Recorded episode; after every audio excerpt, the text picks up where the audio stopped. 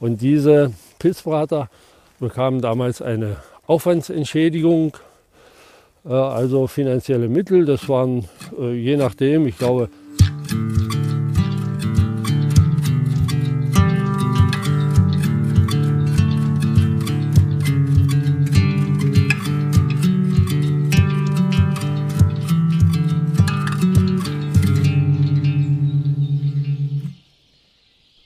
hallo und herzlich willkommen hier zu einer weiteren neuen Ausgabe vom Pilz Podcast.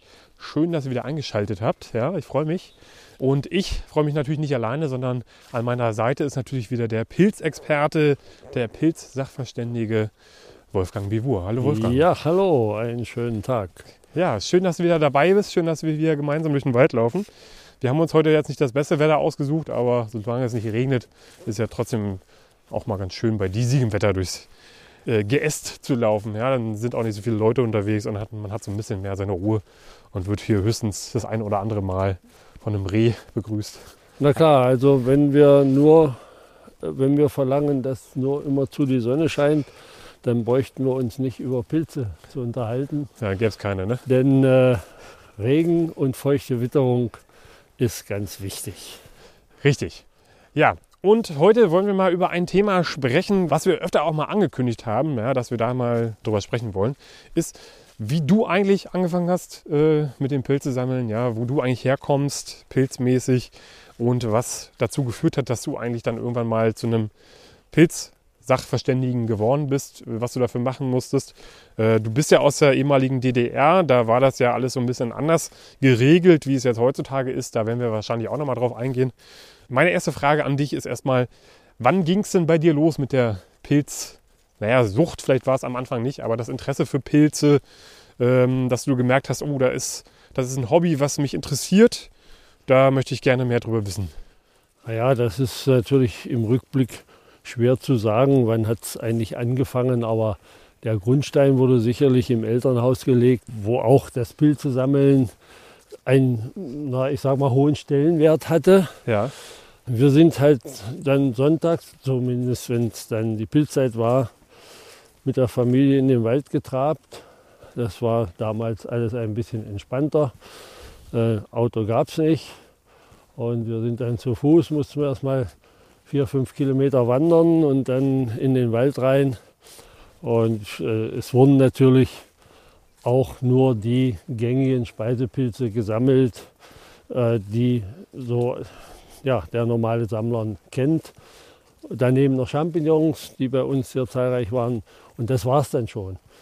Und äh, das heißt, wenn ich da ganz kurz einhaken darf, mhm.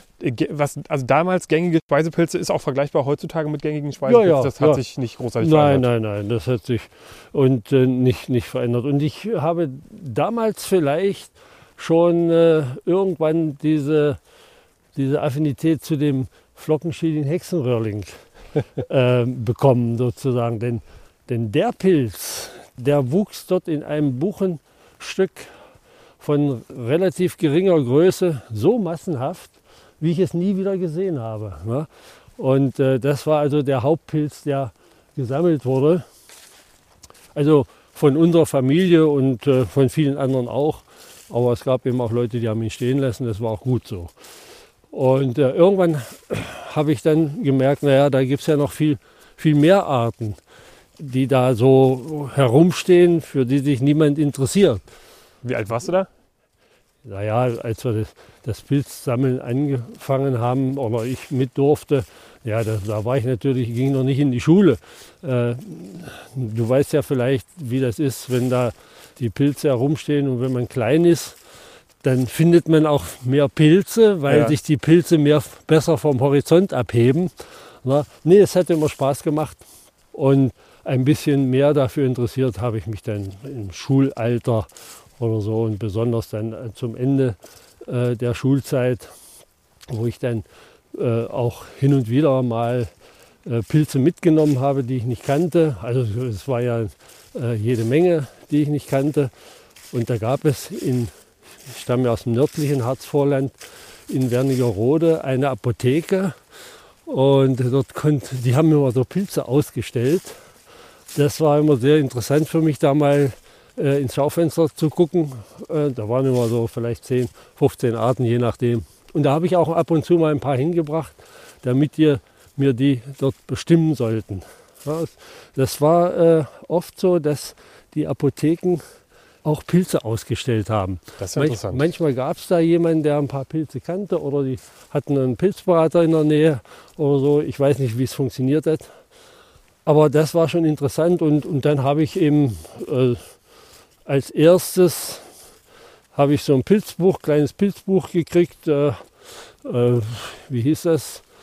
Ähm, Taschenbuch für Pilzfreunde mhm. von Michael Hennig. Und äh, das habe ich heute noch. War damals ein sehr schönes Buch, waren natürlich nur, ich weiß gar nicht, 100 Pilze drin, so ungefähr. Aber es hat erstmal ausgereicht. Ich habe dann im als Jugendlicher auch schon mal im Ort mal so kleine Pilzausstellungen versucht, natürlich mit relativ wenigen Kenntnissen. Und äh, als ich dann beruflich nach Potsdam kam, da habe ich äh, mich dann hier einer bestehenden Pilzgruppe, die beim Kulturbund damals äh, angesiedelt war, angeschlossen und äh, habe dann eben so Schritt für Schritt die Kenntnisse erweitert und bin dann glaube 1976, habe ich dann die Prüfung abgelegt zum Pilzberater. Ja, und seitdem äh, bin ich halt Pilzberater. Und äh, im Laufe der Zeit hat man dann eben sein Wissen doch allmählich so erweitert. Und wie hast du äh, dich damals auf diese Pilzberaterprüfung vorbereitet? Und wie sah die Prüfung aus? War das vergleichbar mit heute oder ist das, war das ganz anders? Ja, ich, äh, das hängt ja immer davon ab, äh, wer, wer dort prüft. Und ich fand es nicht schwer. Ich hatte im Laufe der Zeit äh, ausreichend Kenntnisse gesammelt. Man muss ja als Pilzberater nicht alle Pilze kennen. Das geht sowieso nicht. Mhm. Vor Leuten, die behaupten, sie kennen alle Pilze, sollte man sich in Acht nehmen, wenn man eine Pilzbestimmung möchte. Und äh, es wurde da so eine Pilzberatung simuliert praktisch, ja, mit Pilzen vorgelegt und was ist das, welche Vergiftungen können manche hervorrufen und so weiter. Also man musste die gängigen, in der Region gängigen Speisepilze und natürlich die Giftpilze kennen. Ja, das war also für mich damals nicht schwer. Heutzutage äh, sind wahrscheinlich die Prüfungen doch ein bisschen anspruchsvoller. Zumindest wird ein schriftlicher Teil gemacht, aber das ist in den einzelnen Vereinen, die das machen, unterschiedlich. Denn es gibt ja für die Pilzberatung keine staatliche Regelung. Ja. Ja, deswegen äh, kann das jeder Verein für sich machen und er muss natürlich dann auch äh, akzeptiert sein in der, in der Gesellschaft, sagen wir mal. Also der größte Verband ist ja die Deutsche Gesellschaft für Mykologie wo ich auch Mitglied bin. Und äh, wir haben aber hier in Brandenburg einen eigenen Pilzberaterverband. Und äh, wir nehmen auch selber Prüfungen ab, die dann natürlich nur äh, in unserem Verein gelten. Da kommen wir gleich nochmal drauf zu sprechen. Ja. Du hast gerade schon angesprochen, heutzutage ist äh, das Pilzberatertum und äh, was damit zusammenhängt nicht mehr staatlich geregelt. Äh, Im Vergleich zur DDR, da war es ja ganz anders. Da war es ja. ja. staatlich geregelt. Ja. Wie muss man sich das vorstellen? Das war, wenn ich, also wenn ich richtig informiert bin, war das an das Gesundheitsministerium angeschlossen. Ja, genau. Also die Pilzberatung war unter dem Dach des Gesundheitsministeriums staatlich organisiert. Es gab in jedem der ehemaligen 14 Bezirke der DDR einen Bezirkspilz-Sachverständigen, der wiederum bei den Bezirkshygieneinstituten angebunden war. Da gab es eine Drittel Planstelle, so, also für mich jedenfalls damals, als ich dann später das gemacht habe. Ja, da hat man nicht allzu viel verdient, aber es war halt ein kleines Zubrot. Und ähm, die. Für das, was du ja eh gerne gemacht hast? Ja, die Bezirkspilzsachverständigen waren dann äh, eben angehalten, äh, mit den mit den äh, entsprechenden Personen in den Bezirkshygieneinstituten die Kreisbeauftragten für Pilzaufklärung, so hieß das, anzuleiten. Und äh, Weiterbildung, also Tagungen zu organisieren, zweimal im Jahr, damit die Leute sich auch ein bisschen weiterbilden konnten. Das heißt, da haben sich dann alle Bezirkspilz-Sachverständigen aus allen Bezirken der DDR getroffen, zweimal im Jahr und haben dann sozusagen sich weitergebildet. Naja, äh, ja, das war die Bezirkspilz-Sachverständigen, die haben äh, auch zweimal, ich glaube, zweimal im Jahr getagt, aber die innerhalb des, der einzelnen Bezirke waren dann wiederum die Bezirksbildssachverständigen dafür zuständig, die Leute im Bezirk Ah, okay. zu bespaßen. Ne? Äh, und äh, dann gab es in den Kreisen, gab es dann Kreisbeauftragte für Pilzaufklärung und die hatten dann wiederum die sogenannten Ortsbeauftragten unter sich. Ja, Klingt, klingt ganz schön kompliziert. ja es war so eine gewisse Hierarchie da drin, aber es äh, äh, war also von Kompliziertheit kann man, nicht, kann man nicht sprechen. Und diese Pilzberater bekamen damals eine Aufwandsentschädigung, äh, also finanzielle Mittel. Das waren äh, je nachdem, ich glaube, der Kreisbeauftragte hat 800 Mark äh, im Jahr bekommen und die Ortsbeauftragten 400 Mark. Sind umgerechnet heute vielleicht 2 Euro. Naja, ein bisschen mehr schon. Aber es war damals natürlich äh, schon ein kleines Zubrot, denn wenn man bedenkt, dass die Gehälter, sagen wir mal, in den 70er Jahren so ja, zwischen 400 und 1000 Euro lagen, so im Schnitt. Es gab auch ein paar, die haben ein bisschen mehr verdient, aber das äh, Lohngefälle war doch wesentlich, wesentlich geringer. Aber man konnte eben für, für 400 Mark konnte man eine Wohnung bezahlen und konnte auch davon leben. Also fast leben. Ja. Also 400 Euro war wirklich ein bisschen wenig, aber äh, die meisten haben schon ein bisschen mehr gehabt. Ja, äh, okay. Und die, die, die Pilzberatung, ja, ich weiß gar nicht mehr. Ich glaube, wenn ich, wenn ich das richtig weiß, wurde damals nach dem Krieg hier in der Ostzone wurde von oder in der sowjetischen Besatzungszone ne, äh, wurde von der sowjetischen Militärkommandantur wurde quasi die, die, die Bildung oder die Gründung oder die, die Organisation eines Pilzberaterwesens praktisch befohlen, wenn man so will. Ne? Weil es gab natürlich nach dem Krieg wenig zu essen und viele haben versucht, sich auch durch Pilze ein bisschen noch ein Zubrot zu, äh, zu machen. Äh, Und es gab eben auch viele Pilzvergiftungen. Ja, und da hat man dann äh, wohl festgestellt, also so geht das nicht. Wir müssen Leute haben, die die Pilze kennen und äh, auch Leute vor Pilzvergiftungen bewahren. Aufklärung. Ja, Pilzaufklärung, Pilzberatung. Genau. So ist das gewesen. Ähnliches gab es ja auch schon, also ähnliche Versuche auch schon äh, nach dem Ersten Weltkrieg, dass man äh, dort versucht hat, irgendwie ein paar Leute die, die Pilzaufklärung voranzubringen, aber es war eben, äh, es hat nicht diesen Organisationsstand erreicht. Ah ja, interessante Sache. Das heißt also, die DDR war natürlich interessiert daran, ähm, auch jetzt nicht unbedingt in der unmittelbaren Nachkriegszeit, sondern auch später natürlich für Aufklärung zu sorgen und die Herangehensweise oder das Denken war, dass man sozusagen die Bevölkerung vor Vergiftungen schützt, indem man sie aufklärt und nicht erst reagiert, wenn man dann sozusagen die vergifteten Leute hat. Ja, natürlich. Ich meine, das äh, Gesundheitswesen war ja auch äh, in staatlicher Hand und äh, man war natürlich bestrebt, die Kosten da auch gering zu halten. Und so eine Pilzvergiftung hat nicht unwesentlich wenig äh, Geld gekostet ne, an, Behandlungs, äh, an Behandlung und deswegen war es natürlich ganz gut, wenn man die Pilzvergiftungen schon verhindern konnte.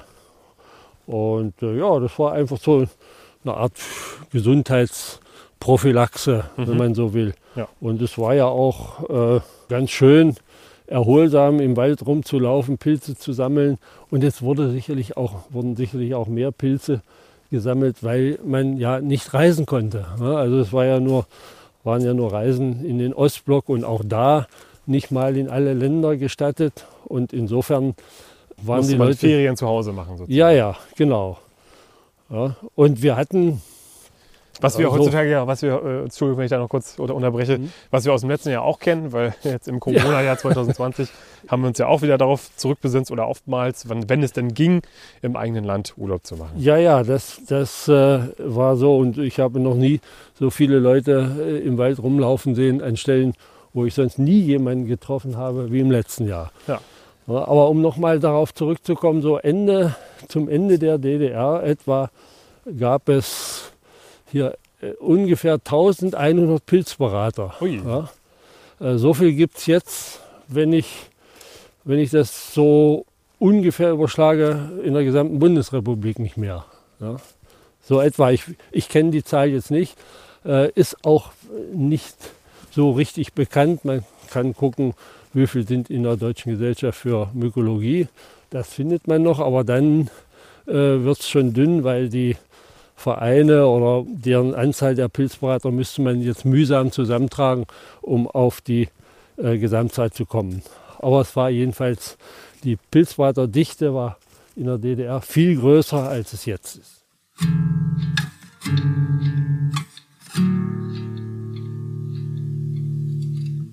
Und dann kam die Wende und dann äh, war plötzlich der staatliche Überbau verschwunden. Ja, es gab Ja, kein staatliches Dach mehr im Pilz, äh, bei den Pilzsachverständigen. Dann gab es wahrscheinlich erstmal so eine allgemeine Verwirrung. Na, wie, oder wie kann, muss man sich das vorstellen? Was, Ja, man war ein bisschen desorientiert und ja. Äh, das hat die Deutsche Gesellschaft für Mykologie genutzt, hat dann, soweit es ging, die Pilzberater in der DDR auch angeschrieben. Man möge doch Mitglied im, in der Deutschen Gesellschaft für Mykologie werden und so weiter. Und das hat auch großenteils geklappt. Aber viele haben sich dann halt auch ähm, aus der Pilzberatung zurückgezogen, hatten plötzlich andere Interessen. Naja, das war vielfältig. Viele sind arbeitslos geworden, hatten keine Lust mehr, es gab kein Geld mehr dafür. Und andere sind dann lieber nach Mallorca. nach Mallorca geflogen und äh, haben die Pilzberatung dann aufgegeben. Und sind seit, seitdem auch Pilzberater auf Mallorca. Naja, Quatsch. Ah, jedenfalls hatten wir hier im ehemaligen Bezirk Potsdam, äh, Quatsch, in den Bezirken, die jetzt das Land Brandenburg bilden, ungefähr 160, 65 Pilzberater. Ja. Ah, jetzt haben wir in unserem Verein ja, gut über 30. Also da kann man schon sehen, es sind dann noch ein paar, die nicht bei uns Mitglied sind im Verein, die aber in der DGFM äh, Pilzberater sind und äh, noch so ein paar Versprengte beim, beim BUND. Aber äh, das ist also mit der Zahl, die wir früher hatten, überhaupt nicht zu vergleichen. Und ihr habt, beziehungsweise du und noch ein paar andere Leute habt dann sozusagen den, den brandenburgischen Pilzverband. Landesverband der Pilzsachverständigen. Ja. Entschuldigung. Ja, das war 2003, 2004. Ja, ich hatte dann als äh, ehemaliger Bezirkspilzsachverständiger hier für Potsdam, habe ich dann die äh, Organisation von Treffen und äh, Exkursionen und so weiter beibehalten. Und da hatten sich dann eben die noch Lust hatten und willigen weiterhin zusammengefunden und das haben wir dann im Laufe der Jahre auf ganz Brandenburg ausgedehnt. Und äh, ja, und so ist das entstanden. Wir wollten also weiterhin, oder viele wollten eben weiterhin auch die Pilzberatung machen und äh, ein bisschen sich mit Pilzen beschäftigen. Und deswegen haben wir halt diesen Verein dann gegründet, weil man auch da besser agieren kann, ähm, was so die, die Weiterbildung betrifft oder auch von den Medien wahrgenommen wird. Und das, äh, wir sind da sehr stark akzeptiert. Das funktioniert sehr gut und wir können dadurch auch Fördermittel beantragen, um unser Aufklärungsmaterial zu drucken. Da haben wir eine ganze Menge äh, schon gemacht. Da kann man ja, das kann man sehen auf unserer Homepage unter www.blp-ev.de. Dort sind auch Hinweise dann auf diesen Merkblättern für Pilzsammler enthalten. Verlinke ich euch natürlich hier unter der Folge. Könnt ihr ja mal raufklicken.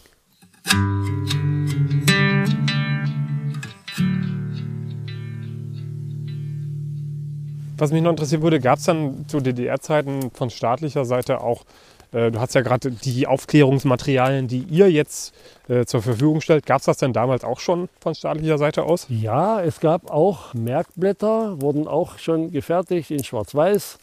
Und äh, ja, da hat man aber, war man ziemlich geizig, wenn ich so will. Äh, wir waren da nur spartanisch mit ausgerüstet. Wir haben also jedes, bei jeder äh, Tagung, äh, Frühjahrstagung, haben wir dann unsere Ration für das Jahr bekommen.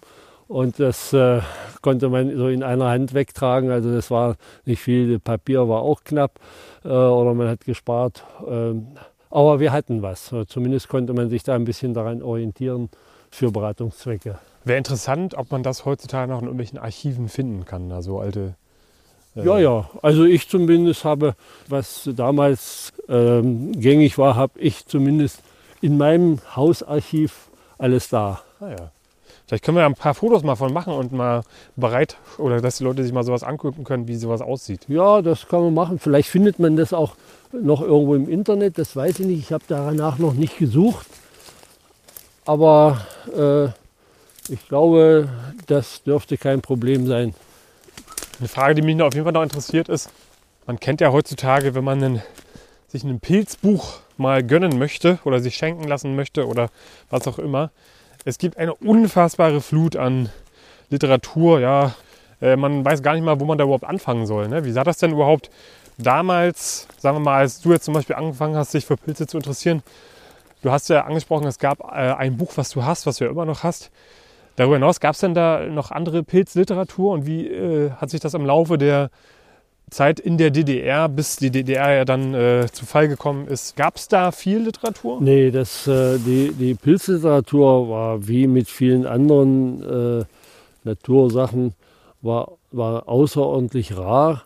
Also dieses Taschenbuch für Pilzfreunde, das war mein erstes. Es gab da auch noch ein anderes, das war wohl noch früher rausgekommen, vielleicht äh, ich, ich kann mich aber nicht mehr entsinnen, wie der Verfasser hieß. Das fand ich auch nicht schlecht.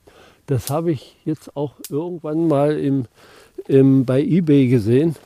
Aber ich komme nicht auf den Namen. Also es, es gab äh, trotzdem ganz wenig. Dann kam eben in den 60er, dann 70er Jahren bis in die 80er Jahre das Handbuch für Pilzfreunde von Michael Hennig Kreisel raus, was also auf die auf den Pilzführer von, von Michael basierte, der dieses Werk schon äh, um die vorletzte Jahrhundertwende rausgebracht hat. Und äh, ja, das war äh, im Prinzip schon alles dann. Es gab noch vom Artia Verlag, ein tschechischer Verlag, ein Buch über Pilze. Da gab es eine ganze Reihe über verschiedene Sachen, Kröten, äh, Schmetterlinge, Käfer und, und so weiter. Die hat man damals alles gekauft. Ne? Hat einen Haufen Geld gekostet. Ich weiß gar nicht mehr, das war also unter, äh, also weit über 20 Mark damals und das war schon eine Stange Geld. Ja. Oder sogar über 30, ich kann es nicht mehr sagen. Aber das hat man sich dann geleistet. Und ansonsten äh, gab es noch auch von einem tschechischen Autor, Kotlaba, hieß ja so ein kleines, dickes ja, unförmiges Format, noch kleiner als A5-Format, äh, Pilzbüchlein. Äh, ja, aber das war dann schon so gut wie alles, an was ich mich zumindest erinnern kann. Ja, und dann kam nachher die, die große Flut nach der Wende äh, der Pilzbücher. Dann hat man erstmal alles gekauft, äh, was da so rauskam, bis man gemerkt hat, naja, eigentlich braucht man das nicht. Es steht ja überall das Gleiche drin oder zumindest viel Redundanz. Es reicht eigentlich, wenn man ein, zwei, drei halbwegs vernünftige äh, Bücher hat für die, für die Pilzsammelei auf jeden Fall. Wer jetzt Spezialist ist oder wissenschaftlich arbeiten will, der muss natürlich noch andere Bestimmungsliteratur äh, haben oder Monographien für bestimmte Gattungen gibt es ja da, aber äh, das müssen wir hier nicht weiter ausführen. Das, stimmt, das ist ja für, für den Pilzsammler uninteressant. Ja, ja, guck mal, hier haben wir sogar noch einen Samtfußrücken. Ja. Ganz winzigen. Und da oben habe ich gesehen, sind ja. auch noch, auch noch Judasohren. Samtfußrübling am Holunder ist ja. Ja, ja, das, das habe ich hier öfter. Ja, das, der ist ja da nicht wählerisch, der Samtfußrübling. Der äh, kommt ja in verschiedenen Laubhölzern vor. Das Judasohr übrigens auch, Ja. aber der Hauptwirt ist Holunder.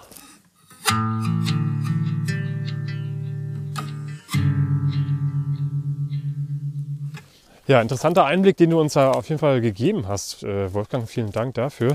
Äh, was auf jeden Fall auch nochmal interessant wäre, aber das müssen wir jetzt hier nicht heute machen und auch nicht hier an dieser Stelle, dass man mal guckt, was eigentlich damals in den Pilzbüchern oder in den ersten Pilzbüchern, die du hattest, äh, als essbarer Speisepilz galt und äh, heute aber, weiß nicht, durch neue Erkenntnisse und Untersuchungen nicht mehr.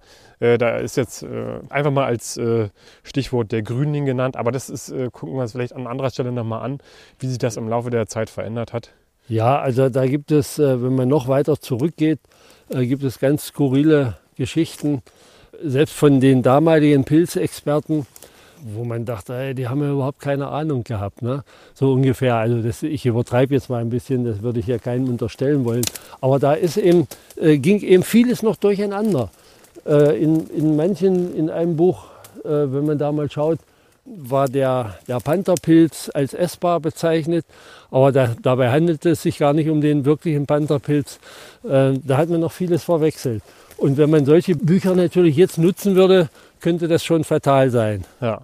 Ja, interessant, auf jeden Fall. Also falls euch das interessiert, äh, schreibt uns gerne eine E-Mail, dann machen wir da vielleicht nochmal eine Sendung draus und ähm, präsentieren euch mal ein paar Pilze, die früher als essbar galten und heute durch neue Erkenntnisse eben nicht mehr und äh, auch teilweise als sehr gesundheitsschädigend heutzutage äh, äh, gelten und Leute da schon starke Erkrankungen von getragen haben.